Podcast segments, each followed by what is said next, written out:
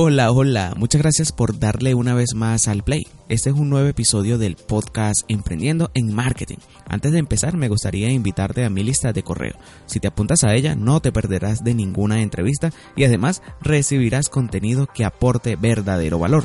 Todo esto es gratis y solo tendrás que dejar tu email en emprendiendoenmarketing.com. ¿Te animas? Mientras lo piensas, disfruta de este nuevo episodio. Bienvenue a Emprender en Marketing. Bienvenidos a Emprendiendo en Marketing. Bienvenidos a Emprender en Marketing. Bienvenidos y bienvenidas a Emprendiendo en Marketing. Bienvenidos a Emprendiendo en Marketing. Bienvenidos a Emprendiendo en Marketing. Bienvenidos a Emprender en Marketing. Bienvenidos a Emprendiendo en Marketing. Bienvenido a Emprendiendo en Marketing, un podcast de entrevistas dedicado a los emprendedores digitales que quieren forjar su marca en Internet. En cada episodio aprenderás lo necesario para potenciar tu marca a través de diferentes estrategias de marketing digital.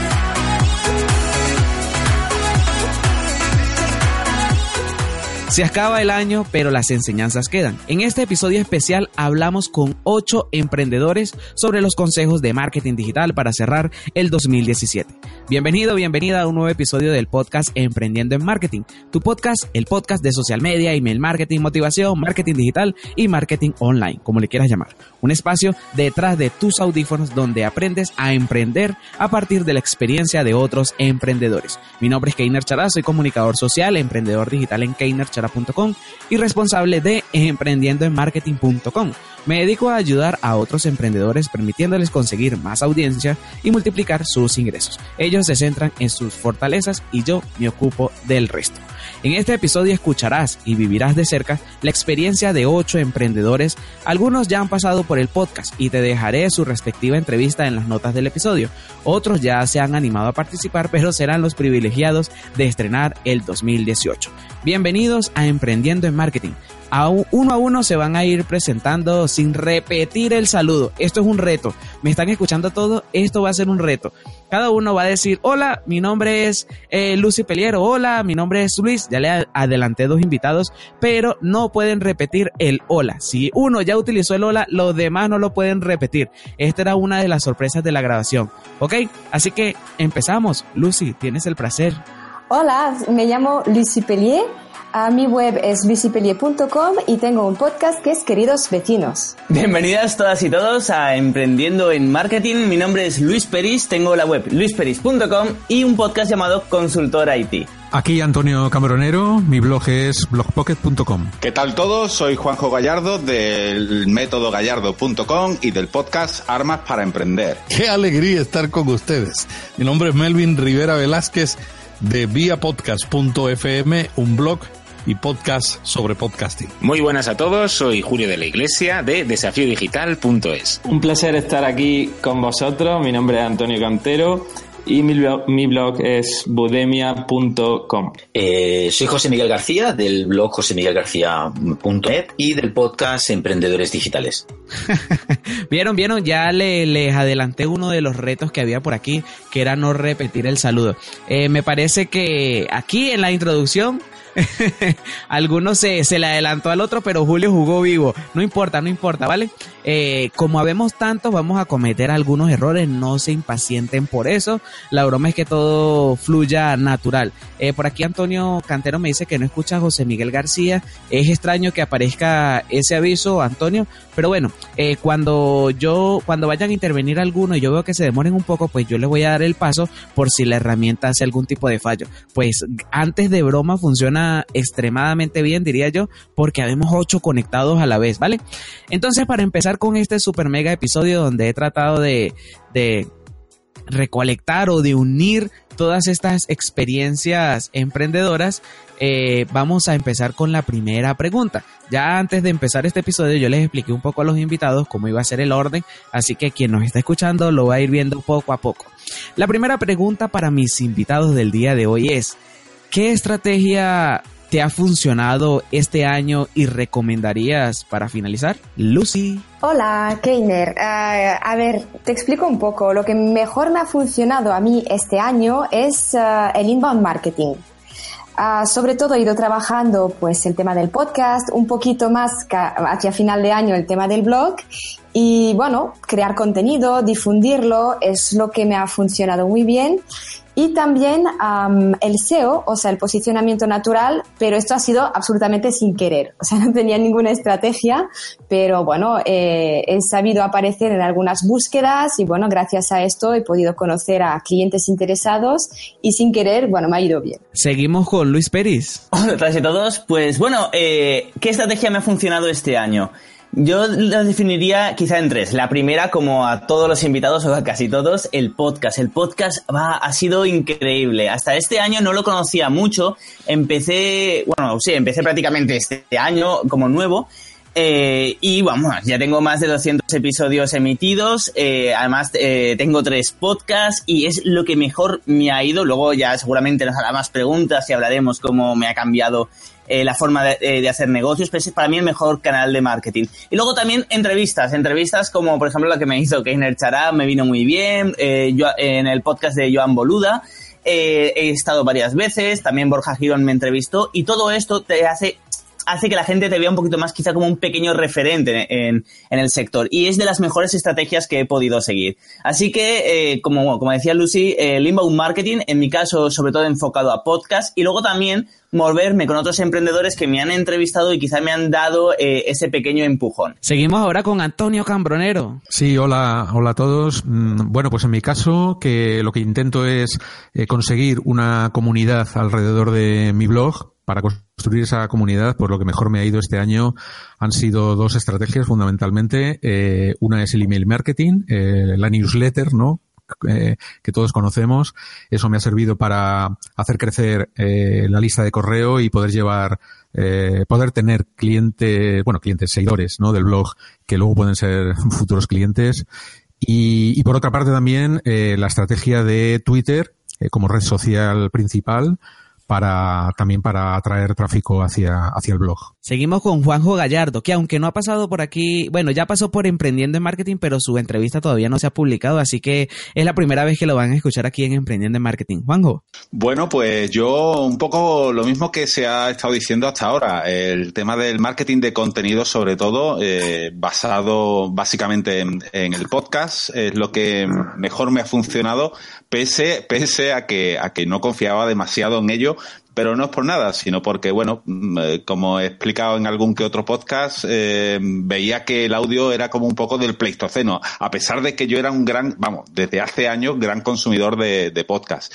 Pero sí, básicamente eso ha sido lo que mejor me ha funcionado con diferencia. Ahora seguimos con Julio de la Iglesia, que lo dejé ahí, iba a respirar, hizo... Julio. bueno, pues a mí lo que mejor me ha funcionado eh, en este caso también es el, el marketing de contenidos, lo que pasa que en este caso basado en el curso que que, hice de vídeo para la plataforma de Joan, de boluda.com. Y luego también, eh, como bien decía Luis Peris, con las entrevistas, ¿no? Las entrevistas que también me hizo Joan Boluda en su podcast y en su late, y tanto Keiner como Albeiro Ochoa, la verdad es que eso me ha, me ha reportado, como también decía Luis, eh, un poco ese, mm, bueno, esa, esa sensación de que eres un poco más referente, ¿no? Además también, eh, bueno, pues el networking en el sentido de las WordCamps y las meetups que, que asistir de temas de WordPress, que siempre te dan a conocer un montón de gente y además se, se crea un ambiente muy, muy, muy cercano, muy de tú a tú y eso la verdad es que siempre te reporta al final buenos, buenas sensaciones y algunos trabajos. Melvin Rivera, es tu turno. En este año yo he estado construyendo la marca vía podcast y yo creo que lo más que me ha dado resultado es poder determinar los públicos que están haciendo podcast y cuáles son sus necesidades. Eh, hay una diferencia entre los públicos de América Latina con los públicos de Estados Unidos.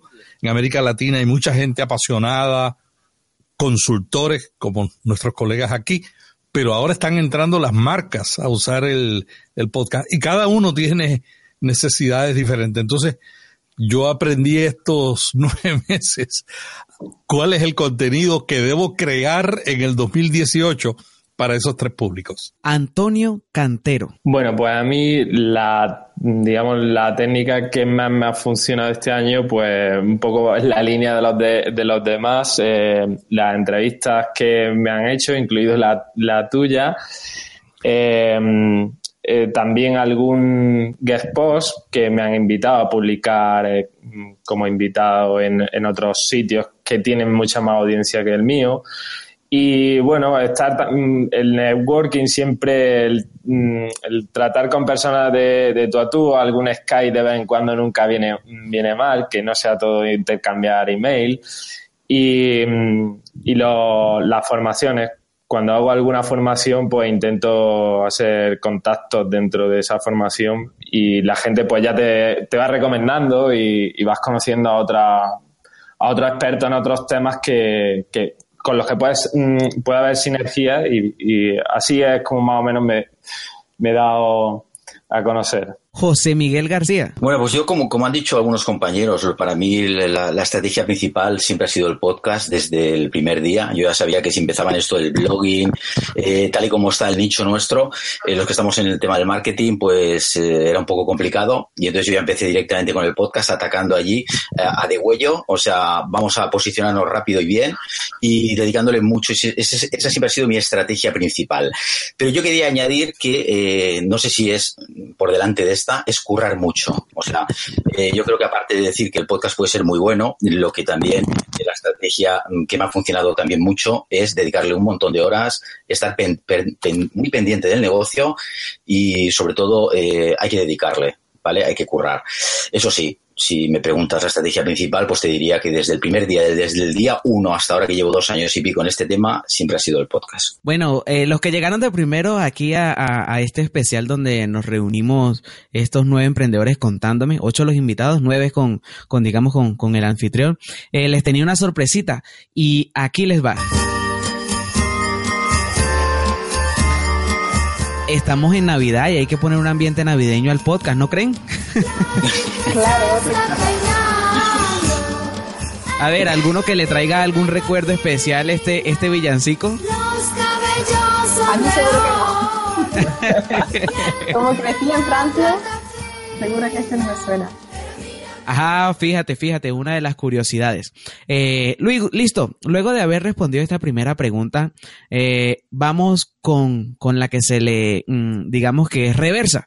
Eh, ¿Qué estrategias ustedes pensaron que este año iba a ser un boom y resulta que no les ha funcionado. ¿Acaso pensaron que, por ejemplo, el email marketing era donde se iban a destacar y por no, por no, por no tener una buena implementación les ha fallado? ¿O cuál ha sido el caso de ustedes? ¿Qué estrategia no les ha funcionado en este año y pensaron que sí les iba a funcionar? Esta vez empezamos con Luis Pues estrategias que no me han funcionado muchas. Si todas las estrategias funcionaran, esto sería más fácil, ¿no? Aquí se trata, bueno, es lo que siempre se dice, que solo el 10% de las empresas funcionan. Creo que con las estrategias pasa algo similar. Hay que probar muchas siempre con cabeza y aprender de las que no funcionan y quedarte con las que funcionan. Eh, hay una que a mí me ha quitado mucho tiempo y siempre me ha, siempre me ha desesperado. Dentro del, eh, bueno, sí, de, del contenido, de escribir contenido que dicen, eh, o puedes escribir, o puedes hacer audio, o puedes hacer vídeo para YouTube o Facebook Live. A mí escribir eh, siempre me ha encantado, me encanta escribir, pero no me ha funcionado. Pero también ha sido culpa mía porque claro, yo tengo la marca luisperis.com como programador PHP, pero realmente lo que quiero potenciar eran mis empresas. Eh, entonces, claro, ¿dónde, ¿dónde escribía, no? O tenía que escribir muchísimo. Entonces, eh, al final perdía mucha fuerza y fue un fracaso total. Y lo dejé, de, todo lo de, dejé de escribir prácticamente y únicamente podcast. Antonio Cambronero. Pues nada, he dicho antes que la estrategia que me había funcionado, una de ellas, eh, era el uso de las redes sociales, pero en concreto Twitter, ¿no? Y dentro de las redes sociales, eh, he probado a, a, muchas de ellas, ¿no? Para intentar llevar tráfico a, al blog y conseguir eh, seguidores y, una, la, la, que no ha funcionado porque no, seguramente no lo, no lo he hecho bien, claro está, es LinkedIn. Eh, eh, eh, leí mucho acerca, a principios de año, ¿no? a principios de 2017, acerca de cómo utilizar eh, LinkedIn y, bueno, LinkedIn tiene como una especie de blog, etcétera, y, para, para divulgar contenidos, para hacer marketing de contenidos, pero a mí, a mí LinkedIn no, no me ha funcionado en absoluto. Seguimos con Juanjo Gallardo. Pues a mí eh, la estrategia que no me ha funcionado es la de email marketing, pero básicamente porque la empecé a hacer, pero mm, no la, no la hice bien, no la hice bien, vamos a ser sinceros. Estas cosas, yo creo que, que si uno establece una estrategia y la lleva a cabo bien, al 100%, con paciencia, con perseverancia, al final acaba funcionando.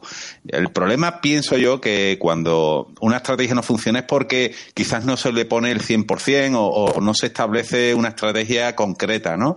Eh, básicamente eso ha sido el email marketing, que empecé a hacerlo a mediados de este año aproximadamente pero ya os digo que, que, no la terminé de hacer bien, por tanto, lógicamente no funciona. Julio de la Iglesia. Pues yo estoy también de acuerdo un poco con lo que acaba de comentar Juanjo. Eh, en nuestra empresa hemos tirado también mucho por el tema del email marketing y sí que es verdad que si no hay, como bien dice él, una persistencia, ¿no? Una perseverancia ahí de estar constantemente creando algún tipo de contenido que pueda ser interesante al final para el usuario, eh, los, los ratios de conversión son mínimos. De hecho, cada vez lo, lo abre menos gente. Entonces, sí que es un poco frustrante, ¿no? El, el tener una base de datos amplia y mandar los emails y ver que al final lo ve muy poca gente. Melvin Rivera. Pues a mí lo que no me funcionó este año fue organizar un taller de podcasting donde no estaba el público objetivo. Podcast, Podcast Movement, el evento más importante de podcasting de Estados Unidos, me invitó a dar un taller. Y yo dije, ah, vamos a dar un taller de podcasting 101.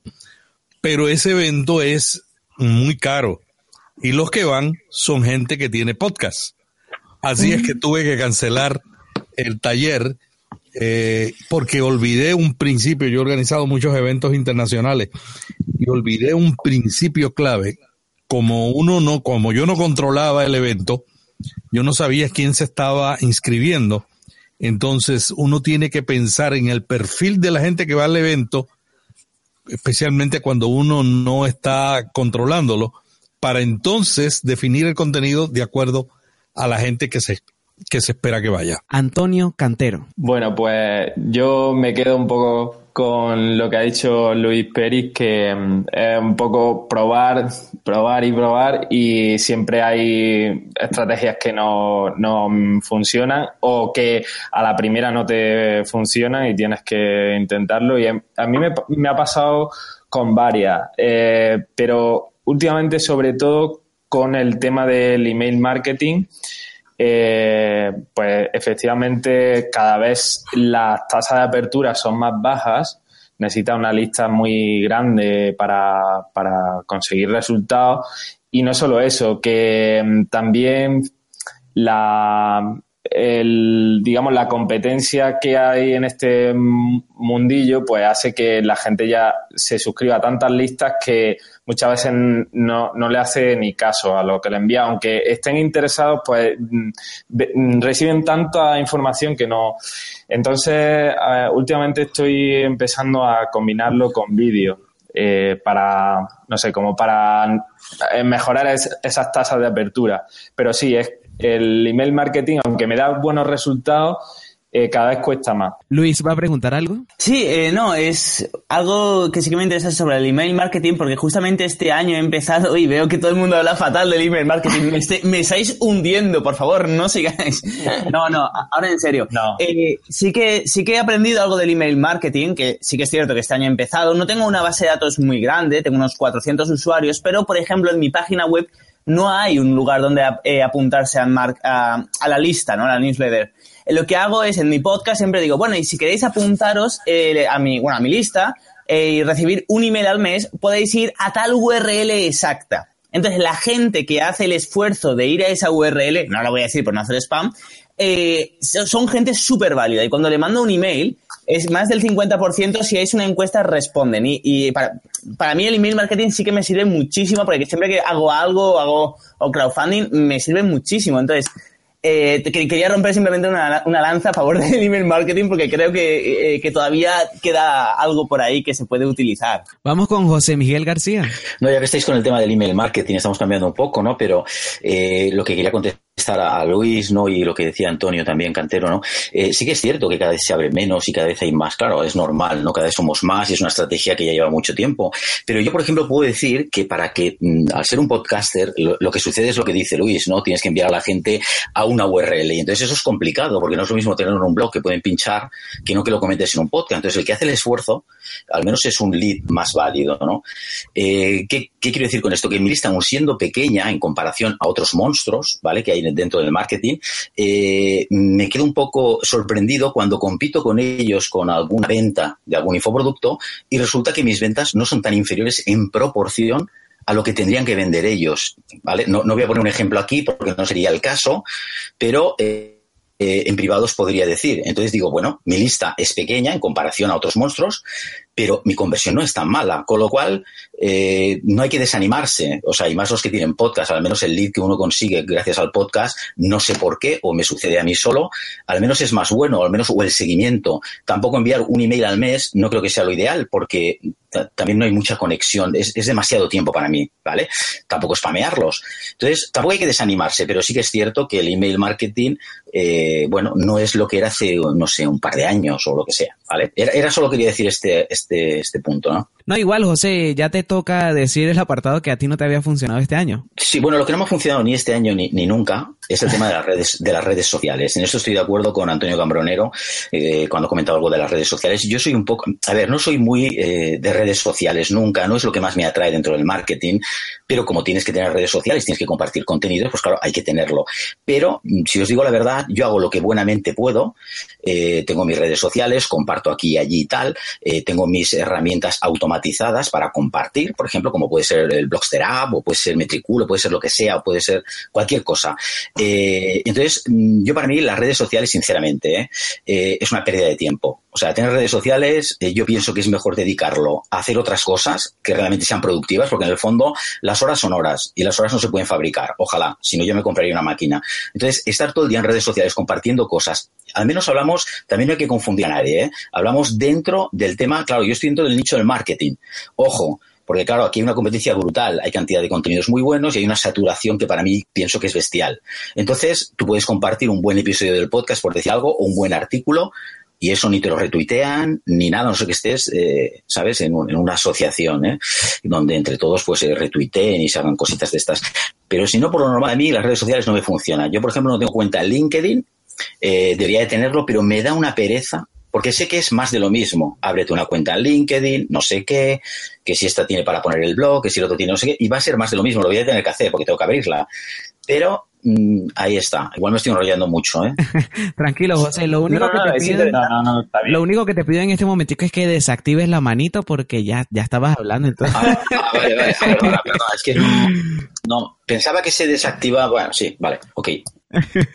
eh, Juanjo, ¿tenía algo que, que eh, añadir? Juanjo Gallardo. Sí, eh, un poco referente a lo que a lo que he comentado antes de email marketing. No, yo creo que es una herramienta brutal. O sea, creo que es una herramienta que funciona muy. No creo, o sea, sé que es una herramienta que funciona muy bien porque la he aplicado en algunas estrategias para mis clientes y funciona muy bien. Lo único que quería matizar era eso, no lo que comentaba, que cualquier estrategia que se haga, si se hace bien, si se planifica bien, va a funcionar, ¿no? Pero claro, estamos todos queriendo utilizar todas las herramientas que conocemos, todo lo que aprendemos nuevo, que literalmente no tenemos tiempo para hacerlo todo bien. Entonces, claro, si nos enfocamos en una, yo creo que, va a funcionar sí o sí. El email marketing me consta de que funciona bien. Yo tengo clientes con una tasa de apertura brutal, pero porque hay detrás una planificación previa de, de, incluso dos, tres meses, ¿no? En la que se ha planificado el envío de los emails con una intención concreta y con una, con una CTA muy clara, ¿no? En diferentes canales. Simplemente quería decir Va la chica del grupo, Lucy, ¿qué estrategia no te ha funcionado este año? A ver, quería comentar también lo que dijeron los compañeros. Eh, Juanjo, lo, que acabas de decir,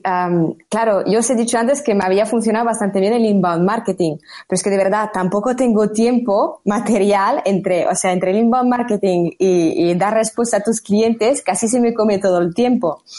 O sea que estrategias realmente, el email marketing, por ejemplo, no lo he acabado de probar del todo, por eso supongo que no me ha funcionado. Y luego las redes sociales, a mí me sirven las redes sociales, no sé quién comentaba que no, que no le, que no le funcionaban muy bien. A mí me sirven sobre todo para tener engagement con los, ah, con los, con los oyentes del podcast. Porque luego me siguen por las redes, sobre todo Instagram y tal, y sí que más o menos veo que, bueno, se interesan, me hacen preguntas, sugerencias y va bastante bien. Lo que sí que tenía muchísima esperanza este año que me funcionara y, no me funcionó ah, fue offline. Fue una, una, acción de networking me apunté a una asociación de, de, profesionales de mujeres en Barcelona, que es una asociación a nivel internacional, por lo tanto hablan inglés. Y bueno, pensé que, bueno, que guay, que iba a hacer contactos ya de empresas más internacionales, que además iba a hablar inglés, cosa que, que bueno, me hacía falta. Y la verdad, he a pocos eventos y bueno, no, no he acabado de encajar, digamos, dentro de la asociación y al final, pues lo dejé y, y ya está, tú año que viene no repito y cambiaré de estrategia. Yo creo que con, esta conversación que hemos tenido, que hemos tenido el día de hoy y con los cambios de Twitter que hemos tenido aquí, yo creo que la interacción en redes sociales va a aumentar un poco más. Por ejemplo, en Twitter tengo la fe de que va a aumentar un poco más. Melvin, ¿ibas a añadir algo? No, yo creo que este cada situación y cada mercado es diferente, ¿no? Por ejemplo, en el, en el mercado de, del podcasting, el uso de las redes a mí me ha dado buen resultado. También depende no solamente cuántos están ofreciendo el mismo contenido que uno ofrece, sino también cuántas personas están buscando el contenido, porque puede aumentar la competencia, pero también aumenta la cantidad de gente que está eh, buscando ese contenido. Le doy un ejemplo. Mi blog de cocina vegetariana tiene más de 50 mil visitas únicas al mes y yo llevo meses que no lo actualizo, que estoy rotando el contenido. La razón es porque el tema de la comida sana está de moda y aunque hay muchos blogs ofreciendo ese contenido, los 500 recetas y artículos que yo tengo, al rotarlo, la gente los ve como nuevos, acuden y sin mucho esfuerzo tengo esa cantidad de visitantes. Entonces yo creo que es una combinación, para que funcione es una combinación de cuánta gente está ofreciendo lo mismo, cuánta gente está buscando más que en el pasado el contenido que uno está ofreciendo. Antonio Cantero iba a añadir algo. Melvin, ya puedes quitar la manito. Antonio Cantero. Eh, nada, en referencia a lo del email marketing, que antes, bueno, eh, creo que no se ha entendido, no me he explicado bien. Eh, yo no es que lo critique, es mi principal canal de venta. lo que sí es cierto que en, en, estos últimos meses no la conversión no ha sido tanta como hace un año, por ejemplo, ¿no? E incluso teniendo una lista más grande. También es verdad que yo, aunque tengo experiencia usándolo, no soy ningún referente en el email marketing, pero mm, sí es verdad em, que eh, hay que tener una estrategia mínima y, mm, no se trata tanto del tamaño de la lista, sino como bien decía Luis em, o José Miguel, eh, que la calidad de los suscriptores y el compromiso que tengan contigo sea mayor. Es que hay listas que con 400 suscriptores puede hacer mm, eh, montar un negocio súper rentable y hay en otros casos en los que necesitan miles de suscriptores para convertir algo. Y yo creo que el podcast en ese caso eh, mm, hace un filtro ahí de como de los que están en la lista realmente eh, están porque se sienten identificados contigo, le gusta lo que explica y, ya el suscriptor que se suscribe a través de los posts del blog, yo creo que cada vez de menos eh, calidad. A mi modo de ver, cada vez eh, está menos comprometido. Entonces, se trata de, encontrar un equilibrio en ese sentido y, en la medida de lo posible cada X tiempo ir haciendo limpieza de la lista porque obviamente hay gente que se suscribe pero después no interactúa. Antonio, a quitarse la manito. no se olviden de quitarse la manito luego de, intervenir, ¿vale? Y como estamos en un episodio navideño, vamos con el siguiente villancico. Esto es una especie de novena.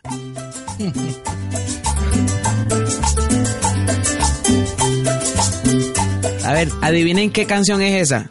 ¿Quién adivina? Buena idea. Yo tampoco.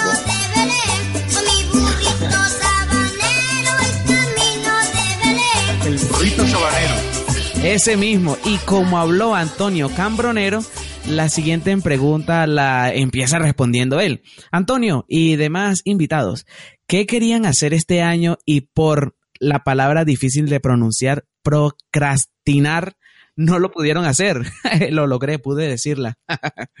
Antonio, empiezas tú. Bueno, pues yo lo que intento es no procrastinar, es decir, no dejar para mañana lo que puedo hacer hoy. Es un poco el fundamento de mi, de mi trabajo, ¿no? El, intentar no dejar nada para, para el día siguiente, conseguir trabajar con, con métodos y herramientas que sean productivos y, dejar de utilizar todo aquello que, bueno, pues que te hace no ser eso, productivo, ¿no? Entonces, yo creo que en Blog Pocket no procrastinamos, procrastinamos nunca. Ese sería el resumen y lo que te puedo decir acerca de esto. Juanjo Gallardo. Bueno, pues la verdad es que mm, por cuestiones de tiempo, no por, no por dejarlo para, para otras cosas, sino por cuestiones de tiempo, uh, es mi canal de YouTube. Yo tengo un canal de YouTube en el que empecé a, a publicar vídeos, videotutoriales básicamente, pero por razones de tiempo me ha sido materialmente imposible eh, seguir haciéndolo, ¿no? De todos modos ya he planificado un poco, he rehecho un poco mi time blocking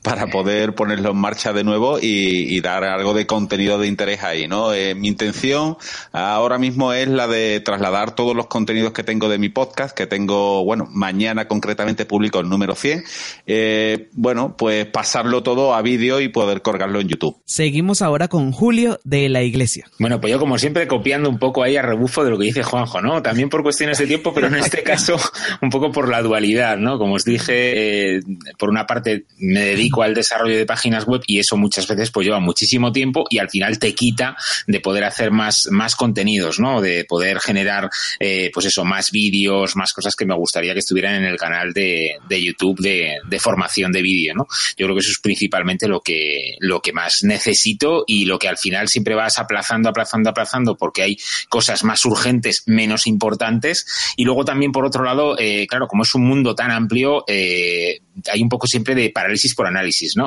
De que de repente ves que hay tanta, tanta información que te va enganchando ver otro, ver otro, ver otro, para ver si así das algo todavía mm, diferente a lo que hay por allí y al final eh, te puedes pasar una tarde sin, sin haber avanzado mucho en lo que realmente querías. Sigue Melvin Rivera. Pues yo creo que no fue por procrastinación, fue a propósito. Eh, yo decidí este año concentrarme en crear la marca y en, y ofrecer y, y, crear contenido, porque hay muy poco contenido bueno sobre podcasting en español. Entonces fui posponiendo la creación de una comunidad offline. Creé una online en Facebook, un grupo privado que tiene 677 personas que se llama Solo Podcasting para hablar de podcasting, pero la comunidad offline eh, la fui posponiendo y la estoy comenzando ahora en enero. Y también eh, le di mucha atención a los contenidos, por ejemplo, las entrevistas que yo hago en el podcast, contraté un periodista que me las convirtió en artículos y de esa manera traigo más visitas al podcast. Google me la indexa y traigo más visitas también a la web. Eh, todo eso me consumió tanto tiempo que realmente ahora en este enero es que empiezo yo a crear cursos online.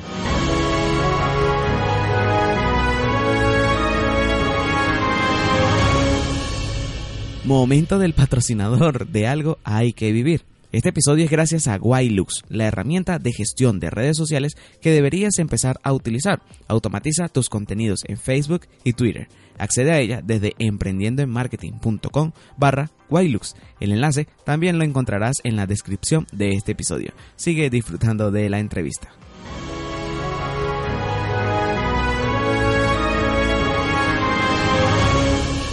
Seguimos ahora con Antonio Cantero. Eh, estamos teniendo como unos problemitas técnicos con Antonio Cantero, pero no te preocupes, mi pana, que aquí todo está quedando bien grabadito. ¿Vale? Entonces vamos contigo. vale, a ver, espero que se escuche porque hay algunos compañeros que no he podido escuchar. Vale, eh, no, yo el principal, digamos, la el principal objetivo que, que, no he conseguido este año ha sido que... Mm, eh, digamos, restarle horas de trabajo al, al reloj e intentar eh, delegar algunas tareas y automatizarlo todo un poco más.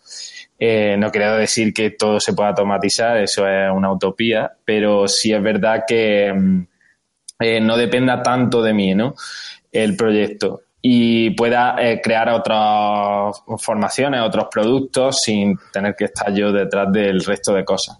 Entonces, eso es una tarea pendiente que tengo y en la que estoy ahora mismo, pues incluso formándome, porque no es fácil y espero para el próximo año eh, estar un poco más libre y tener una mano derecha que me eche una mano y, no, y, no me sature tanto. José Miguel García. Bueno, yo en el tema de, procrastinar, yo diría que no, que, no procrastino mucho hace ya, hace ya tiempo, ¿no? Desde que descubrí este tema.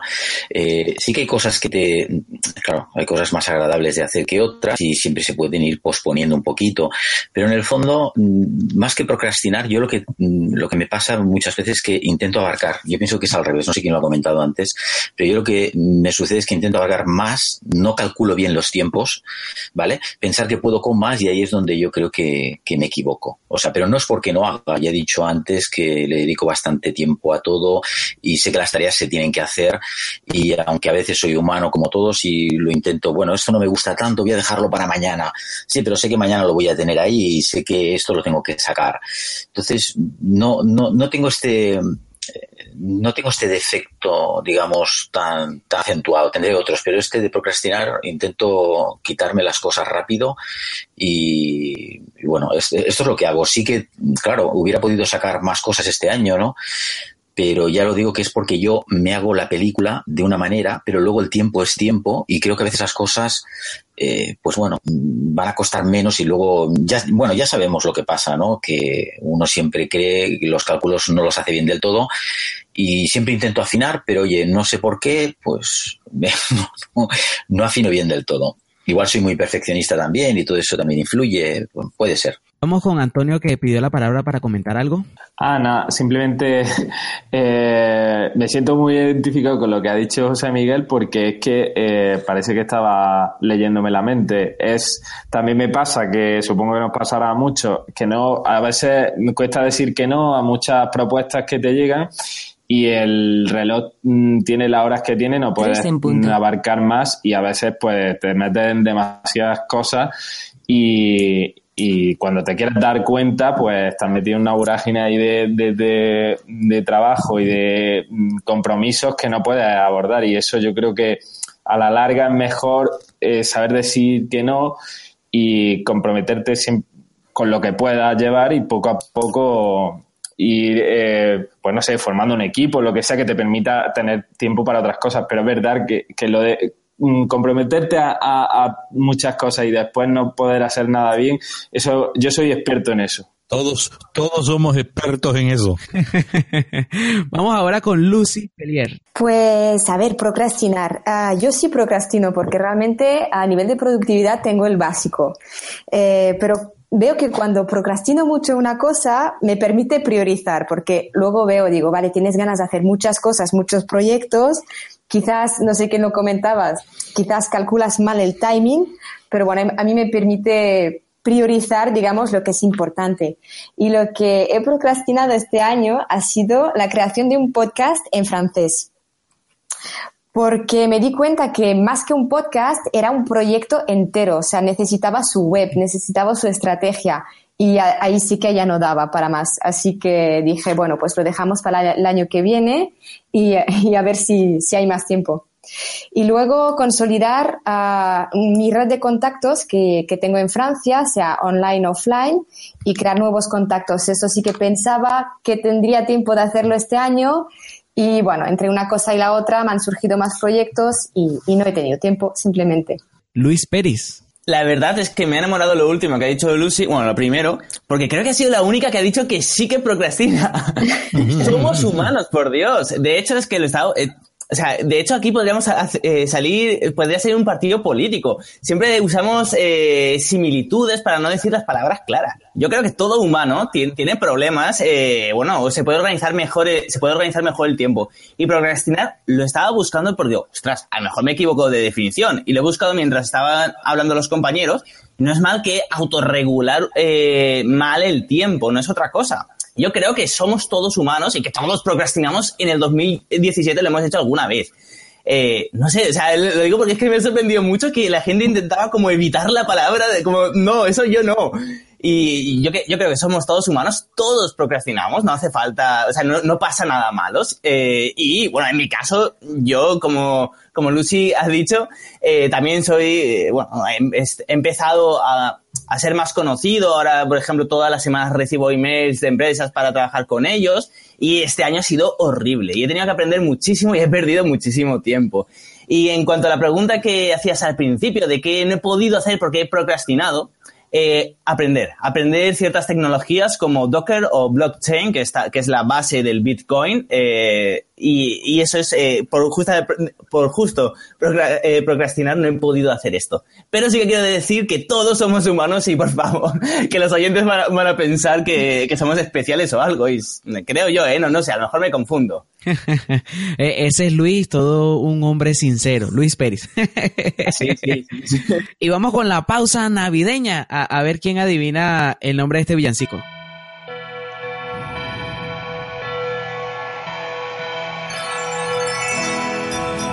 Nadie, nadie todavía lo adivina. ¿Qué va? Cántalo sobre ya. campana.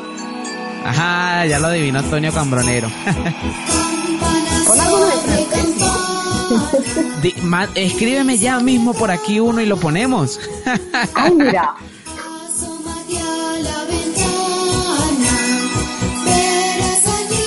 Eso, mientras Lucy nos manda el villancico en francés, eh, vamos con la siguiente pregunta y es, ¿qué aportó el podcast a tu negocio durante este año? Empezamos con Juanjo Gallardo. Pues eh, a mí el podcast este año lo que me ha aportado sobre todo, sobre todo, eh, es el hecho de haber aprendido cosas que me he obligado a aprender porque claro, cuando uno tiene la responsabilidad de trasladar algún tipo de conocimiento, algún tipo de experiencia o algún tipo de consejo a, a la gente que te escucha, pues tienes que, tienes la responsabilidad de hacerlo bien, ¿no? Y de, claro, porque es que corres el riesgo de que la gente te haga caso, ¿no? Entonces, eh, tienes que tener ahí ese cuidado. Y, y para mí el hecho de tener que obligarme a formarme o a aprender cosas nuevas que a lo mejor las conocía pero no, no las tenía 100% atadas ha sido mm, lo que más me ha aportado. Y evidentemente eso ha traído consigo pues bueno una comunidad de personas que jamás pensaba que, que podría tener. Cuando empezamos un podcast, al menos yo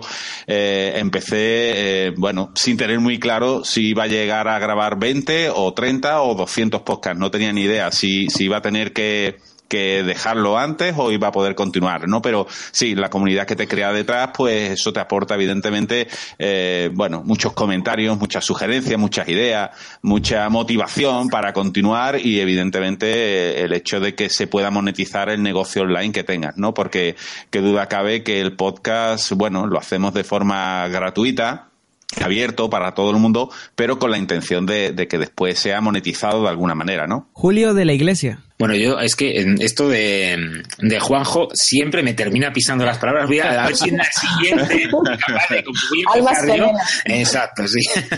Estoy completamente de acuerdo en lo que, en lo que comenta Juanjo, ¿no? Que al final, eh, en mi caso no tengo podcast, lo que ha sido esto a través del curso que hice para John Boluda y también a través de YouTube, pero más o menos viene a ser lo mismo, ¿no? Lógicamente generas unos contenidos para gente, pero tú mismo te pones un poco el listón más alto para, bueno, pues realmente estar a la altura, ¿no? De lo que la gente en principio va a querer aprender de ti. Tú mismo te, te empujas a ser más, ¿no? Yo creo que eso es lo principal, ¿no? El, el hecho de que tú te desafíes a ti mismo y, y quieras crecer un poco más y, insisto, te desafíes, ¿no? Desafíes como nuestra página, vamos, desafío digital. Melvin Rivera. Yo creo que estoy de acuerdo con Juan o con Julio. Lo más que aportó es que el podcast obliga a uno a aprender. Uno no puede enseñar si no aprende. Y el que enseña, por lo regular, es el que más aprende. Porque tiene que investigar, tiene que estar seguro de que no hay nada nuevo diferente a lo que ya uno sabe. Entonces yo creo que eso fue lo, lo primero. Y lo segundo fue las relaciones el conocer a gente en toda América Latina que están haciendo podcasts en diferentes, eh, con diferentes propósitos y con diferentes herramientas y con diferentes estrategias. Eso para mí eh, son las dos cosas más importantes. Antonio Cantero. Bueno, pues en mi caso creo que soy el único que no tiene podcast. Aquí te vamos a dejar la tarea, ya lo sabes, ya yo te lo había dicho. Sí, pero claro, volvería a caer en lo que acabo de criticar antes que hago mucho, que es meterme en demasiadas cosas. Eh, entonces, sí es verdad que consumo podcast y es un formato que me gusta porque eh, te permite hacer otras muchas cosas mientras lo escuchas y, aún así seguir aprendiendo. Y cada vez me gusta participar más. Cuando me invitan a alguna entrevista o, o me invitan a colaborar como hoy aquí en tu podcast, pues mm, yo encantado. Porque eh, siempre, como digo, el tener una conversación, escuchar a la otra persona y que no sea todo por email y, y por el chat o lo que sea de la web, pues me gusta mucho más, ¿no? La relación está, es mucho más humano pero sí es verdad que me, me, gustaría en un futuro probarlo, pero la verdad es que yo ya he decidido que hasta que no cierre todos los frentes que tengo abiertos, el podcast lo voy a tener que, posponer. Pero sí, lo que veo es que eh, todo lo que lo, lo tenéis y lo estáis usando, eh, según contáis, merece mucho la pena, así que me está dando ganas. ya sabes, José Miguel, Lucy, Luis, Antonio, Juanjo, Julio y Melvin a invitar a Antonio a todos sus podcasts, ya saben, para que se termine de animar. claro. José Miguel García, ¿Sigues? Bueno, pues yo para no, para no diferenciarme mucho de los compañeros, yo eh, opino igual, ¿no? Además el, podcast es lo que, lo que, bueno, lo que me ha aportado siempre durante todos estos ciento y pico episodios que llevo, eh, más visibilidad y más autoridad. Eh, y yo pienso que otro canal es más difícil, ¿no? Con lo cual el podcast para mí, al menos esto es lo que me ha, lo, que me ha proporcionado siempre. Además, lo que también han dicho los compañeros, es una buena manera de comprometerte cuando cada, digamos, vamos a suponer que cada lunes, en mi caso, yo saco un episodio nuevo del podcast, eh, tienes que aprender, con lo cual es un compromiso que tienes con los oyentes, es un compromiso que tienes contigo. Yo digo que el podcast es matar varios pájaros de un tiro a la vez, ¿no? Evita que pospongas, porque claro, tú no le puedes decir a nadie el lunes que viene, oye, mira, eh, este lunes no hay podcast porque me he ido de fiesta. Yo si me voy un domingo o me voy donde sea, el lunes el podcast tiene que estar. O sea, el que tiene compromiso con la audiencia eh, es uno mismo. Y entonces tiene que aprender. O sea, durante esa semana, si tienes que hacer un episodio de X temática, si no la sabes bien, pues la tendrás que, te, la tendrás que aprender, porque yo tampoco me había dado cuenta nunca que la persona que entrevista, yo nunca le había dado tanta importancia hasta que yo he sido el entrevisto. Eh, siempre al, que entrevista no se le da el valor que tiene, porque siempre son los demás, ¿no?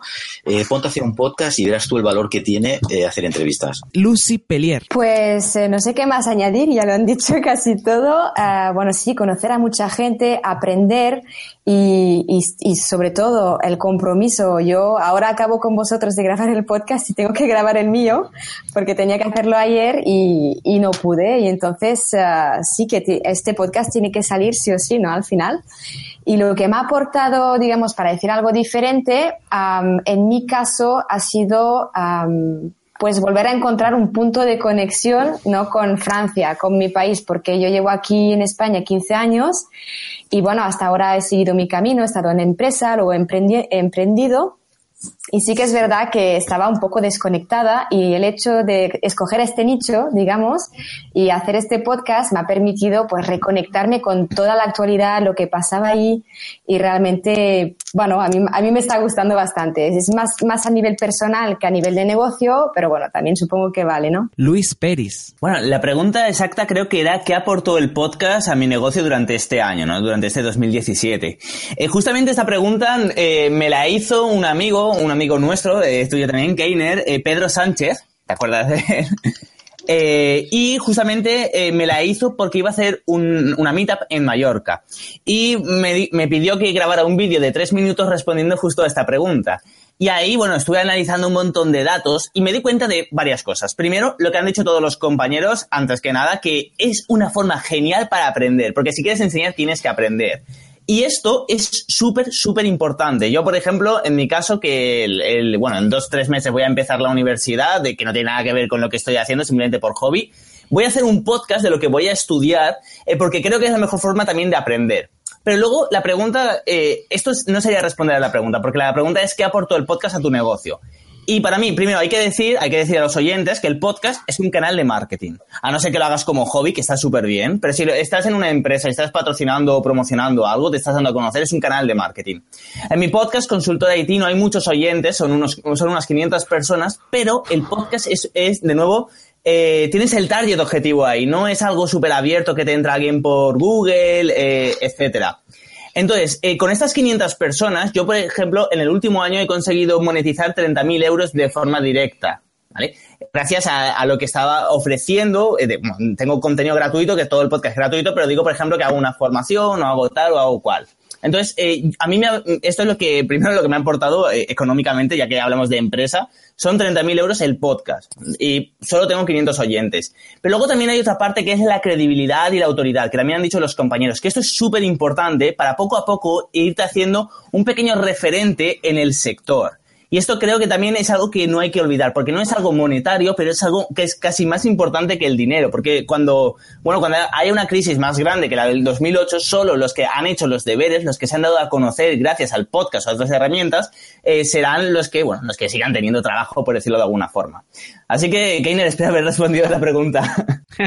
sí, sí, sí, sí. Antonio Cambronero. Bueno, pues mm, en mi caso, eh, no me considero un, podcaster. Tú has dicho, Kainer, antes que creo, bueno, cuando yo, yo, soy un poco más como Antonio Cantero, o sea, no, no tengo un podcast ahora mismo eh, definido, digamos. He hecho mis pinitos a lo largo de, de, estos dos últimos años con el tema del audio y, y en 2018 pretendo, pues, mm, crear ese, ese podcast y lo que he estado haciendo hasta ahora es subir audios de, de las emisiones que hemos hecho de video streaming en, en vivo, Noches de Blogging, se llama el programa en el que Keiner ha participado también como coanfitrión. Y básicamente lo que, ya digo, he, subido esos audios y, y, lo que estoy haciendo es investigar, ¿no? Lo, veo como eh, una herramienta que, que es, eh, bueno, pues un canal más, un canal más de difusión y que te puede, con, con el que puedes conseguir eh, eso creo que se ha dicho anteriormente, puedes conseguir eh, audiencia eh, cualificada, ¿no? Es eh, la audiencia de, del podcasting, del vídeo, es una audiencia, un público que, con el que puedes convertir y, y no solamente eso, sino que te puedes diferenciar, destacar y destacar mucho, mucho mejor que con el, con el blog, ¿no? Que está bastante infoxicado. Un blog de texto, me refiero, claro está. Entonces, lo que sí he hecho también este año, eh, eh que Keiner también lo ha probado, es, eh, es experimentar con una herramienta de, de podcasting no tradicional, Anchor, Anchor, Anchor FM, no sé si lo conocéis, que es una herramienta fantástica para, para bueno, pues eh, eh, emitir audio y con una eh, con una función muy interesante que es la de poder tener interacción con tu público a través también del audio, ¿no? Te pueden hacer llamadas que puedes luego eh, publicar si quieres en tu estación eh, y es lo más parecido a una radio efímera que, podemos encontrar actualmente. Es una herramienta muy interesante con la cual estoy experimentando y lo que quiero decir es que, bueno, yo veo más el audio como un canal más de, de difusión de contenidos, de publicación de contenidos. Alguien dijo por ahí alguna vez que eh, los contenidos son como el agua, que se adaptan a cualquier eh, formato, ¿no? A cualquier recipiente. Y uno de esos recipientes es el podcast, el podcasting, igual que lo es el vídeo, y trato de, bueno, pues de investigar todos ellos para sacar, para ver cómo se le puede sacar partido a, a todo eso, ¿no? En este mundo del emprendimiento y del marketing digital, nosotros siempre tenemos que estar en una constante formación. Y bueno, en la vida también siempre estamos en un aprendizaje constante. ¿Qué fue lo que más les fascinó aprender este año? Empezamos con Julio de la Iglesia para que Juanjo no se le adelante y conteste por él. Ahora solo, solo faltaría que ahora precisamente eh, sea algo distinto a lo que él pueda comentar. Pero bueno.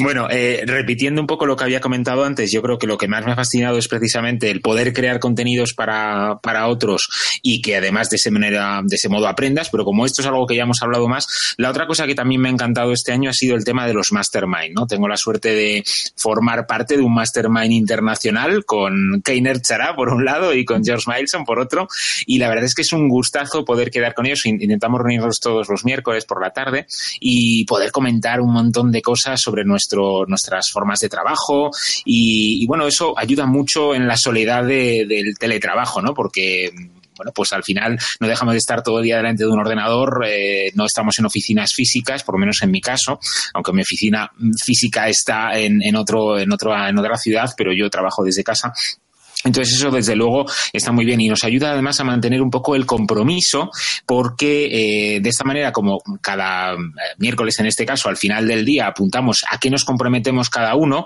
bueno pues parece que te, empujas más todavía a que cuando llegue ese miércoles siguiente pues puedas presentar unos buenos resultados, ¿no? Y eso a mí personalmente me está ayudando y luego además eh, está generando entre nosotros una amistad buenísima y un poder poner al día pues ideas que se nos ocurren a unos y a otros y cómo lo puede ver el otro y bueno, pues empujarnos unos a otros a todo eso. Yo desde luego aconsejo absolutamente el tema de las mastermind. Seguimos con Melvin Rivera. Fíjate, yo aprendí dos cosas este año. Mi trasfondo original es la radio.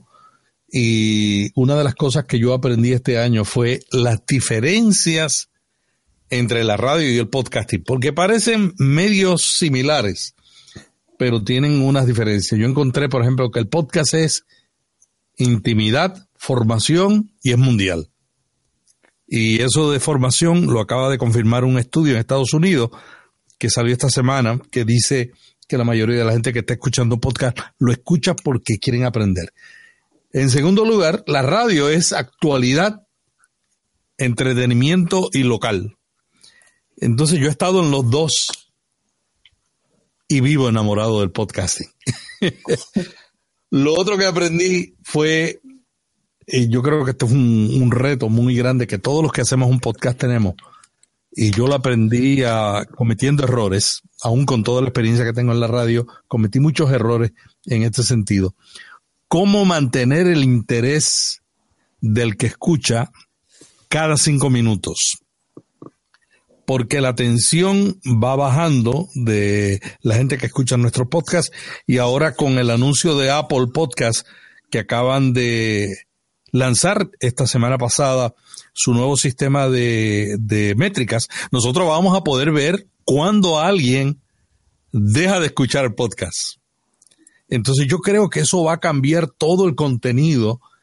Y yo me adelanté un poquito y me puse a evaluar eso ya hace meses y empecé a hacer cambios en el en vía podcast de cómo yo presento el contenido para que cada cinco minutos se vaya reenganchando al oyente de tal manera de que eh, los que empiezan terminen. Antonio Cantero. Bueno, pues yo creo que el principal aprendizaje que me he llevado este año es eh, el tema de organizarme mejor, de estructurar la, la semana y tener más o menos un horario e intentar respetarlo, porque esto de trabajar eh, desde casa para uno mismo parece, o sea, es súper apasionante y, muy, y yo no me, no me quejo para nada, pero también muy complicado, ¿no? De tener, de, de saber diferenciar la parte de trabajo con la vida personal.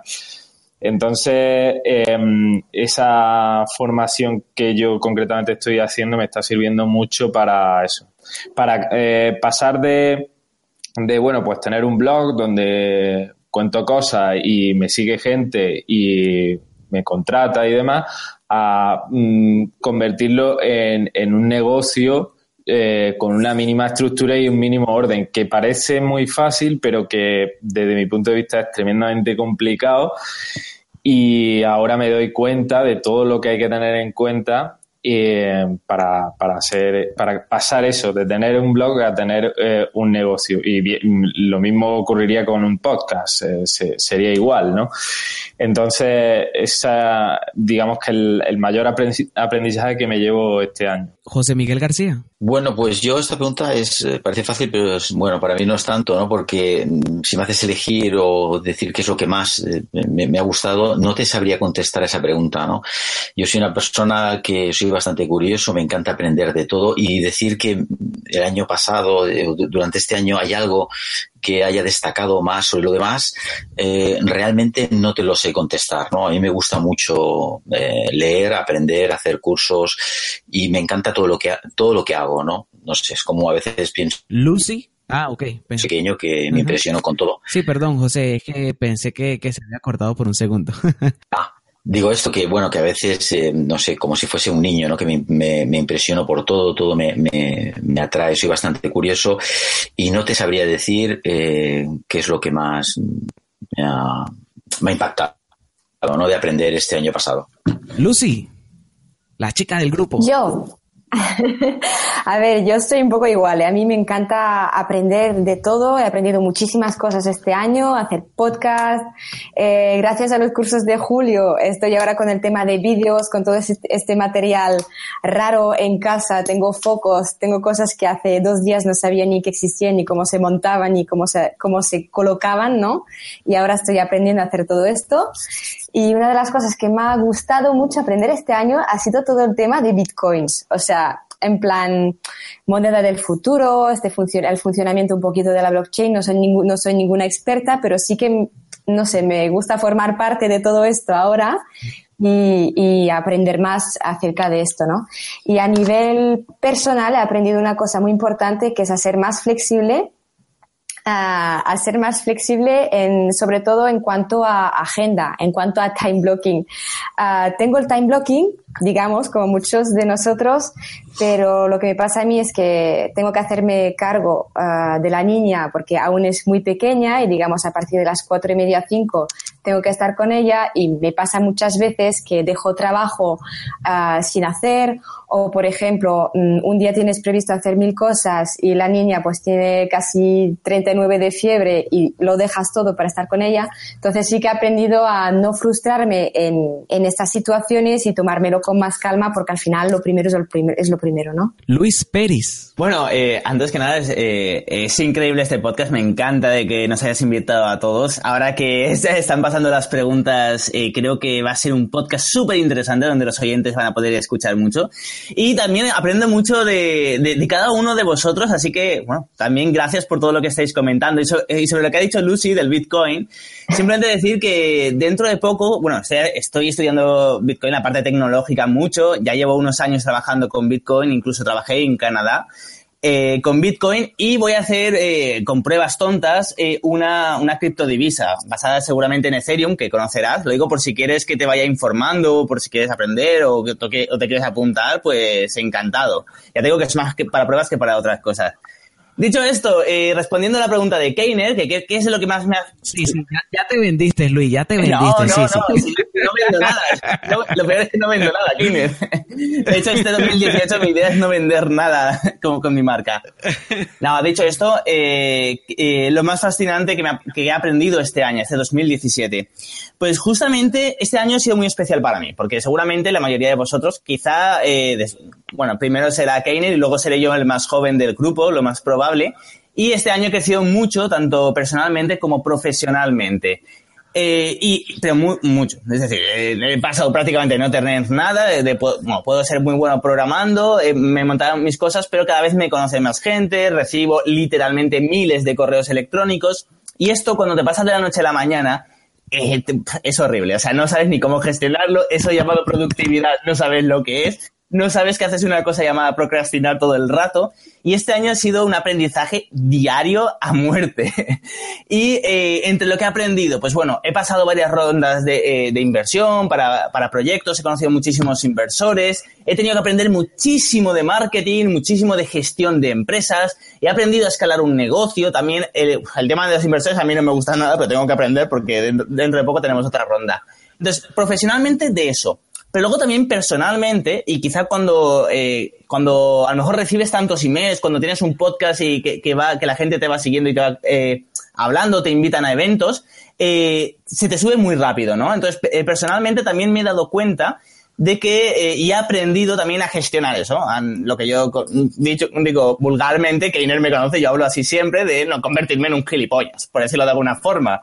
Y también me hace mucha gracia que lo habéis comentado antes, eh, Keiner y creo que era Julio lo habéis comentado, habéis hablado sobre George Mileson. Y eh, George Mileson es quien me da esa hostia de humildad, por decirlo de alguna forma, desde aquí un abrazo. Porque también, me ha, también he aprendido mucho gracias a él en la parte profesionalmente, tirándola personalmente. Entonces, para mí, este 2017 he aprendido mucho, pero de una forma global, por decirlo. No, no sabría decir solo he aprendido de esto, sino globalmente. Así que espero que os sirva la respuesta. Antonio Cambronero. Sí, a mí me pasa lo mismo. He aprendido mucho durante este año de, todo tipo de, cosas, ¿no? Eh, por ejemplo, en el audio y en el vídeo, pues estoy aprendiendo mucho eh, y me, fascina todo, todo ese mundo. Pero quizás si tenemos, si me ciño al, blogging, que es, digamos, mi especialidad, pues podría decir que este año he aprendido la importancia que tiene tener un blog eh, o un sitio web, ¿no? Eh, seguro, rápido y optimizado para móviles. Eh, he conseguido que blogpocket.com sea 100% en el test de Page Speed Insight, que es algo recomendable porque, sobre todo para móviles, ¿no? Para dispositivos móviles, porque no hay que olvidar que más de la mitad de tus visitantes te pueden abandonar si, si las páginas eh, tardan más de tres segundos en, en cargar. Y el poder, eh, digamos, eh, establecer el, el método eh, concreto, sobre todo si hablamos de un blog de wordpress.org, eh, poder establecer el método concreto para poder explicárselo a la gente fácilmente, ¿no? Para qué, qué es lo que tiene que hacer cualquiera que tenga un blog o un sitio web en wordpress.org para que su blog, eh, para que ese sitio, perdón, sea eh, lo más rápido posible y esté optimizado para móviles. Y eso es, digamos, de cara al blogging, pues lo, lo principal que he aprendido este año. No solamente, como digo, el, el, el, saber, el saber hacerlo, sino el, el poder contarlo, ¿no? De una manera eh, sencilla y clara y precisa para que cualquiera lo pueda obtener. Os recomiendo que paséis los test de Google si tenéis un sitio web, los test de Google, los test de, de ya digo, de Speed Page Insight, eh, todos estos GTmetrix. Eh, si tenéis un rato y tenéis un sitio web, eh, pasarle los test y comprobad qué resultados os da. Y si tenéis malos resultados, tenéis que actuar rápido para que en dispositivos móviles eh, sea, sea rápido porque es, vital, ¿no? El, el, que, el que alguien cuando consulta una web en un móvil, en un dispositivo móvil, pues eh, no tarde más de tres segundos. seguimos con Juanjo Gallardo, que esta vez no, no respondió lo mismo que Julio. pues no, en este caso no. En este caso, em, bueno, yo tengo que diferenciar entre el, nivel, a nivel personal y a nivel profesional, ¿no? Lo que hemos aprendido. Em, en mi caso, bueno, yo estoy muy de acuerdo con, con Lucía en lo que ha dicho, ¿no? De que muchas veces tenemos que, que prestar atención a otras cosas que no sea solo el trabajo, porque qué duda cabe que el, hecho de que estemos equilibradamente eh, a nivel mental, pues es importante que la familia no esté bien. Entonces, es verdad que muchas veces jugamos con frustraciones porque el día a día de un emprendedor es eso, ¿no? Es una montaña rusa constante y tenemos que aprender a gestionar que hay días que no salen las cosas como queremos, ni siquiera como mm, mm, remotamente parecía como, a como queríamos que salieran y eso tenemos que aprender a a gestionarlo, ¿no? Y gestionar las frustraciones durante este año que para mí ha sido muy, muy diferente al año anterior, no tiene nada, absolutamente nada que ver a nivel profesional. Eh, eh, he tenido mis momentos muy buenos, mis momentos que no han sido tan buenos y lógicamente eso hay que, eso hay que aprender a gestionarlo. Y a nivel profesional, eh, creo que uno de de los mayores retos que he tenido este año ha sido que, aparte de mi proyecto personal, sigo trabajando con mis clientes y, el, poder eh, aprender a segmentar bien en Facebook, pero segmentar de una forma muy, muy, muy concreta con diversos tipos de negocio, con, con clientes muy diferentes. Eh, esa segmentación concreta que haga que los ratios de conversión suban, eh, yo creo que ha sido el mayor aprendizaje que, que he tenido este año. Vamos con la última ronda de preguntas y es, ¿cuál fue para cada uno su herramienta favorita de este 2017? Empezamos con Melvin Rivera. Bueno, yo llevo un tiempo utilizando para escribir Ulises. Ulises es una aplicación que ahora, ahora cambió su, su modelo. Eh, el único problema que he tenido con Ulises fue reciente, que me está añadiendo códigos cuando lo utilizo para publicar en Medium o en, o en, o en WordPress. Pero para mí es una, una aplicación fantástica. Hay otra aplicación de escribir que usan los muchos escritores en el mundo que se llama Scrivener o Scrivener, que acaba de sacar un nuevo, una nueva actualización con un diseño totalmente renovado. Entonces ahora yo tengo que visitar Scrivener o Scrivener para decidir si continúo con Ulises, porque las dos son las, para mí las estrellas para los que escribimos contenido web que luego queremos publicar en libro electrónico y que luego también queremos crear en PDF y otros métodos. Seguimos con Antonio Cantero. Bueno, pues a mí la herramienta que me ha salvado la vida en estos últimos meses y que para mí ha sido una revelación ha sido eh, Loom de, para grabar eh, vídeos en, en directo. Em, pero la ventaja que tiene es que esta aplicación no necesita instalación ninguna, básicamente te crea una cuenta y el vídeo se sube automáticamente a, su plataforma y lo puedes compartir. Entonces, de cara al soporte em, de clientes y a la, eh, al soporte de alumnos, de formaciones y demás, eh, me ha salvado de horas y horas de escribir respuestas que eh, en cuestión de minutos, eh, con un vídeo cortito, pues las resuelve.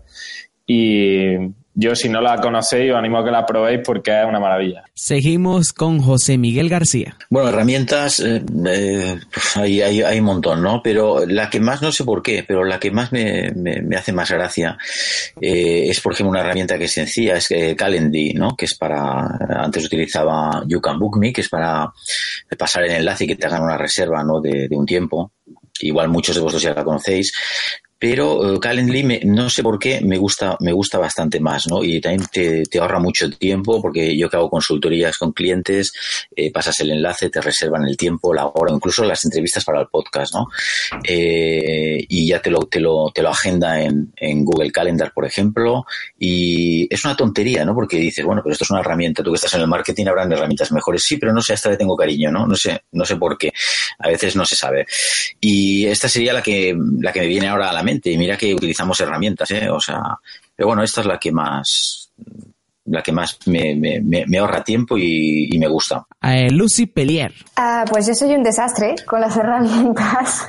Recuerdo que, Iner, cuando, cuando me entrevistaste en el podcast, me preguntaste por la herramienta y te dije, Buah, estoy utilizando Toggle uh, para, o sea, para herramienta de productividad, ¿no? Para medir el tiempo que estás en cada tarea. La uso mucho, es genial y bueno, uh, que sepas que ya no la uso, o sea que es fatal.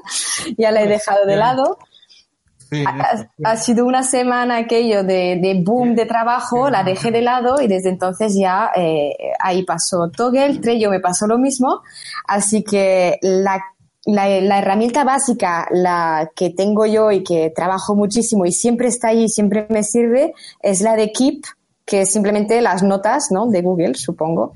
Así que, bueno, básica, pero para mí es imprescindible. Esta sí que es imprescindible. Luis Pérez, si no pronuncias la que yo creo que deberías pronunciar, te mato.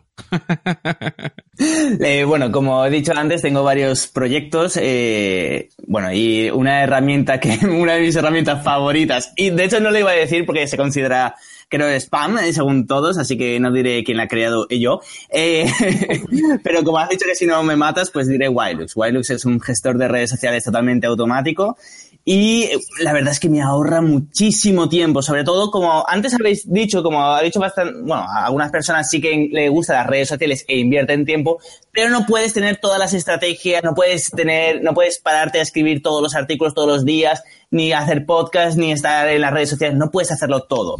Entonces, para mí, yo que no uso las redes sociales para algunos, algunos modelos de negocio, sí que lo automatizo todo y Wilux.com pues me, me hace justamente esto, es automatizar las redes sociales, le pongo cuál es mi página web, blogs del sector y me automatiza todo. Y lo he dicho únicamente no por hacer spam, Keiner, sino porque lo has dicho tú, que, si no me matabas. Dicho esto, muy rápido. Dos, la primera eh, sería Loom. Eh, la, uso diariamente, a, lo mejor grabo 10 vídeos al día con Loom. Es una auténtica pasada. Eh, me ha cambiado totalmente. Es una forma, bueno, doy clases, hago uno a uno por Skype y para los alumnos también la, la, utilizamos. Ellos me mandan vídeos y yo les mando vídeos. Genial. Y segundo, que me he profesionalizado con Google. Google.com, todas las apps que tiene, Google Calendar, Google Drive, Gmail, eh, Gmail eh, for, Business que era antes, ahora se llama G Suite, si no recuerdo mal. Toda, o sea, todas las apps de Google, vamos, las uso, la, del Doc, la del Excel, todas.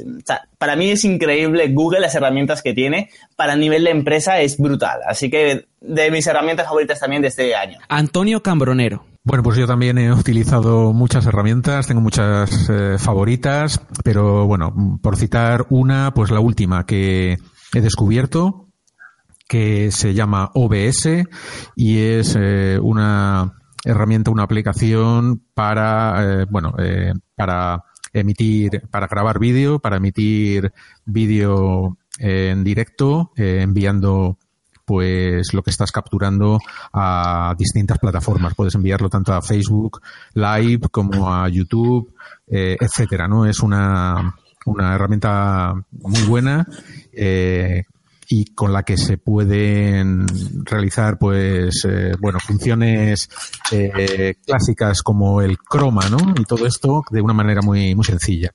Así que esta sería mi por decir una, ¿no? Esta herramienta, la herramienta favorita. Por ahí hay alguien que está anotando, se le está escuchando la hojita y, el lapicero. Eso está muy bien que anote. Juanjo Gallardo, ¿cuál es tu herramienta?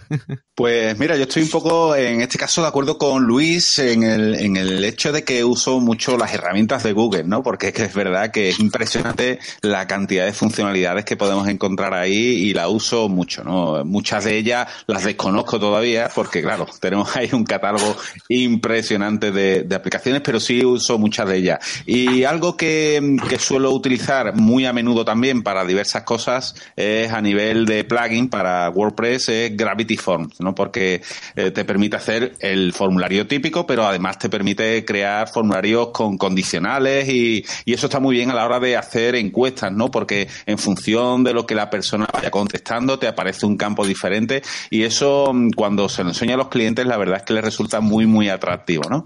Entonces entonces, digamos que un poco esas dos herramientas. Y después, a nivel ya de diseño, bueno, mi, mi queridísimo Photoshop, que lo llevo usando ya miles de años y, que me ayuda muchísimo a crear creatividades muy interesantes. Julio de la Iglesia. Bueno, pues yo como empiezo el último prácticamente, pues me han pisado todos ya lo que yo iba a decir. a mí, de verdad, la que más me ha gustado, eh, coincido con Antonio y con Luis, es Loom. La utilizo muchísimo y me parece genial porque además aún un poco las dos cosas que más utilizo, ¿no? El tema del desarrollo y poder eh, utilizar Loom para poder dar soporte a los clientes está muy bien y luego el, propio uso del vídeo, ¿no? Pero bueno, eh, por salir un poco de lo que se está comentando, em, hay una aplicación, yo mm, suelo viajar bastante y suelo trabajar con distintos ordenadores, ¿no? Y por lo que sea, pues no me gusta mucho trabajar, aunque tenemos el correo en Google, Google Business, no me gusta mucho trabajar con la propia página web, siempre he sido de tener el propio programa de correo, ¿no? Pues en su día Thunderbird, después hemos pasado email Mail, Mail, todos estos, ¿no? Y he encontrado uno que se llama Spark, que está muy bien porque nos permite conectarnos a las cuentas directamente por IMAP. Entonces, cada vez que tú abres Spark en un ordenador completamente distinto, no hace todo ese proceso de tener que descargarse todo. Es, es bastante flexible, permite eh, posponer mensajes. Por ejemplo, hay algo que en ese momento no te viene bien porque estás haciendo un montón de cosas y tienes tener la bandeja de entrada un poquito limpia, puedes poner ese mensaje para varios días después, cuando tú más o menos quieras. Eh, puedes eh, también hacer que el mensaje salga más tarde de cuando quieras, te permite trabajar con varias bandejas de entrada distintas, la verdad es que está muy bien. Y otra que sí que recomendamos mucho eh, a nivel de vídeo es ScreenFlow. ScreenFlow es una aplicación para captura de pantalla que he descubierto el año pasado, pero también este lo he utilizado muchísimo para los cursos que, hice en bruda.com y que de verdad me parece impresionante mm, cómo se han trabajado la parte de edición del, propio del propio vídeo, no tanto la grabación, sino la edición del vídeo, porque, hombre, yo llevo trabajando con programas de edición no lineal desde desde el año 96 creo que es, hace muchísimo tiempo, y la metáfora que tiene de línea de tiempos precisamente para trabajar con todo el tema de, grabación de pantalla es, es magnífica, está muy, muy, muy bien, se la recomiendo siempre. Bueno, ya para ir cerrando el episodio, ¿Creen que les debía haber preguntado algo y por esta mente distraída no lo he hecho? ¿O alguno quiere añadir algo ya para despedir el episodio que ya va una hora larguita? ¿Aló? ¿Hay alguien? Buenas. Sí. sí, sí. No contestéis todos a la vez. ¿Alguno quiere añadir algo con la manito? Ya sabe, presiona la manita. Eh, yo sí quiero comentar esto antes de finalizar. ¿Alguno? Bueno, yo quería añadir que una de las cosas que, que más he aprendido en este año y que se me quedó es eh, crear contenidos que resuelvan problemas.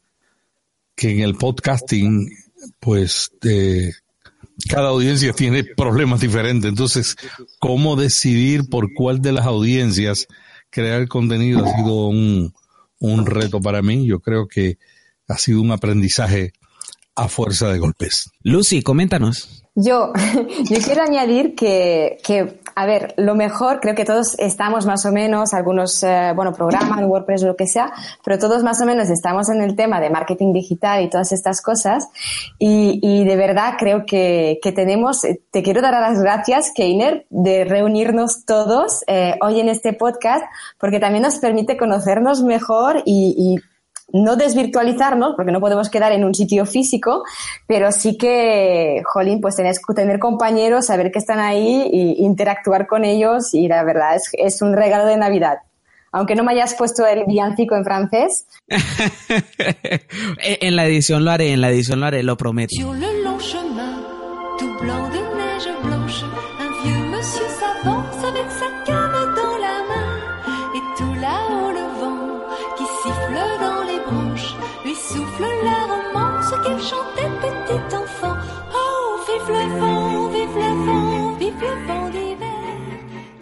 Luis, coméntanos. Es que me, acaban de hacer un Julio, creo. Eh, me acaba de, eh, justamente Lucy acaba de, de, chafarme lo que quería decir. Yo soy Julio. Sí, no, no, pero decía que la persona anterior siempre decía lo mismo. Entonces Lucy me ha hecho un Julio. No, ahora en serio. Eh, nada, simplemente dar, eh, dar las gracias a, todos los compañeros, a todos los que estáis aquí, y lógicamente a Keiner, justamente es lo que quería decir, eh, lo que ha dicho Lucy, porque es increíble, este año ha sido una pasada, creo que para todos ha sido un poquito ir a contracorriente, ha sido muy divertido, y creo que más que pedir cualquier cosa, decir cualquier cosa, es momento final de año de dar las gracias a todos. Ya hemos dado, yo por ejemplo ya he dado las gracias a George Mileson antes, pero a todos los que, bueno, los que nos han ayudado durante este año y todos los que estáis aquí, que nos ayudamos entre nosotros. Y gracias a Keiner por ponernos en contacto a todos. eh, bueno, no, a la orden, a la orden, aquí estamos. Y fíjate, algo curioso que yo iba a decir antes de terminar, el, aquí en la herramienta que estamos utilizando, Zencaster, hay un chat y eso parece un grupo de Telegram, o yo, todos conversando por ahí, no, me alegra que los haya, podido integrar, ¿sabes? Juanjo, continúa tú, coméntanos. Sí, bueno, eh, quería un poco, bueno, darte las gracias a ti por reunirnos aquí a todos, a todos los que hemos participado, también muchas gracias porque de cada uno de ustedes me llevo algo muy importante, algo que he aprendido, y quería dirigirme un poco a tu audiencia, ¿no? Porque básicamente mm, son ellos los que van a escuchar todo esto eh, de, bueno, de boca de, unos cuantos locos que estamos dedicándonos a este tema. Y quería simplemente decirles que si tienen una idea, que si tienen la intención de emprender online y que quieren hacerlo, lo que tienen que tener es mucha paciencia, no perder nunca de vista su objetivo, su sueño, porque es lo que le va a dar el impulso suficiente para enfrentarse a cualquier adversidad que, que se le ponga por delante y que con un poco de paciencia y perseverancia, al final consigue alcanzar los objetivos que se proponga. simplemente quería decir eso. Julio, menciónanos. Bueno, después de hacerme un Julio otra vez, con los agradecimientos hacia Keiner, pues nada, eso, efectivamente, muchísimas gracias por, por, toda esta dedicación que tienes y esta energía, ¿vale? Eh, por aportar una, un detalle más que quizás se me pasó antes, eh, una cosa que recomiendo, además que aquí prácticamente todos, y no todos, la gente que te escucha está metida con temas de WordPress, eh, sí que recomiendo el tema de las WordCamp o de las Meetups, o sea, es fundamental, es genial, es, se aprende un montón, sobre todo con conoces un montón de gente súper maja que se convierten en contactos y sobre todo se convierten en amigos y eso es, es fundamental. Nosotros solemos ir a dos o tres al año. Eh, el año que viene, dentro de nada, pues pretendemos ir a, a una, ayudar a organizar otra. Eh, yo me planteo dar la primera ponencia, pero sobre todo lo que más apetece es eso, es conocerse con toda esa gente, porque normalmente como te vas fuera de donde sueles vivir, pues eso parece que te eh, ayuda a conectar de una manera un poco más directa con toda la gente que está allí y desde luego es súper recomendable ir a meetups o ir a WordCamps que tengáis cerca. Melvin Rivera. Bueno, un agradecimiento de corazón a todos los compañeros que conocí a algunos a través de la web, pero que ahora los conozco más. Y un agradecimiento a Keiner. Pero quería dejar un deseo breve, que en 2018 hayan más podcasts en castellano sobre formación que no tengan que ver con pasiones, como el cine, el, las series de TV y la tecnología, porque ya no es que no haya, no es que no haya más, que ya tenemos muchos podcasts de esto. Necesitamos más podcasts que traten temas que nos ayuden a formarlos. Antonio Cantero. Bueno, pues yo voy a sumarme también al agradecimiento de mm, por, por haberme eh, escogido entre los elegidos de, de, formar parte de la charla de hoy y encantado de haberos conocido a los que no os, conocía, ya, ya os tengo fichado y, y, encantado de haber compartido con vosotros este, este rato. Y nada, de nuevo eh, se, se, repite, ¿no? La, la, nunca se puede superar una conversación eh, y escuchar a, a, las personas con, con lo que mm, pasamos al día a día que es detrás de un ordenador sin, sin muchas veces sin interactuar directamente con, lo, con el otro y se agradece este tipo de, de, de charla. Así que nada, un, un abrazo a todos y, a, y bueno, a todos los que nos estén escuchando también, la, darles las gracias. José Miguel García. Muy bueno, pues yo no podía ser menos, ¿no, Keiner? Darte, darte las gracias por esta invitación y, eh, bueno, desde que te conozco siempre has estado muy, no sé, muy, muy metido en esto y veo que haces cosas pues muy interesantes como esta, ¿no? De acercarnos a unos cuantos y poder compartir este rato. Espero mmm, a muchos de vosotros, pues bueno, os puedo conocer, pero a otros me gustaría conoceros algún día en alguna mitad de estas que he hablado antes o en algún evento que hay un montón, sobre todo en nuestro, en nuestro eh, en nuestro sector del marketing, ¿no? Y, y nada, eh, felicitar el año a los oyentes, que tengan un, un próspero año, ¿no? Y, y, ya está, y a seguir ayudando a los demás y creciendo como personas y como profesionales, que yo creo que eso es lo que de lo que se trata, ¿no? Antonio Cambronero. Pues eso, muchas gracias a Keiner por la invitación a participar en este programa. Eh, saludaros a todos, desearos una feliz Navidad y un, un año eh, 2018 pues en el que sigamos emprendiendo y aprendiendo, ¿no? Así que nada, eh, saludos para todos. Cada emprendedor tiene una mirada diferente de lo que es su idea de negocio. Las estrategias en algunos casos varían dependiendo de los objetivos y el contexto. En este episodio especial hemos tratado o hemos tratado de dejar muy claro que cada emprendedor es un mundo, pero que la vida es la misma. Para alcanzar una meta hay que trabajar duro, esforzarse y estar en continuo aprendizaje. Date la oportunidad en esta Navidad de reflexionar, pensar lo que quieres ser y empieza a hacer. Muchas gracias por haber estado una vez más ahí acompañándonos. Muchas gracias por tus comentarios en el post que acompaña este episodio, en Evox y Spreaker. Muchas gracias también por esa valoración de 5 estrellas en iTunes. Nos vemos en 7 días con un nuevo episodio especial de Emprendiendo en Marketing ya que estamos en Navidad. Chao, chao. Todos pueden decir chao. Chao. Chao.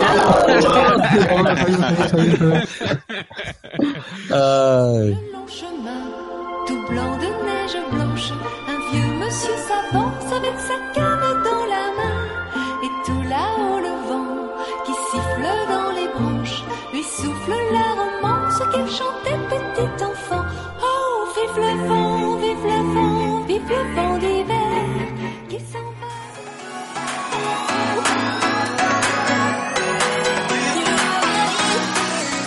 Si te ha gustado este episodio, compártelo, puede que a alguien le ayude. Si no te quieres perder ningún episodio, únete a la lista de correos en emprendiendoenmarketing.com y sígueme en las redes sociales como arroba keinerchara.